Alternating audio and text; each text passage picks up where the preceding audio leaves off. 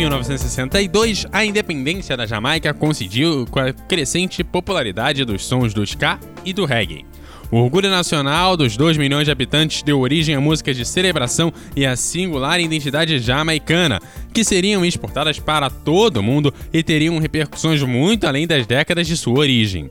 Uma diáspora jamaicana levou a música principalmente para Londres, onde mais tarde influenciaria o nascimento de toda a dance music, especialmente o jungle, o boom and bass, o dubstep e a rave.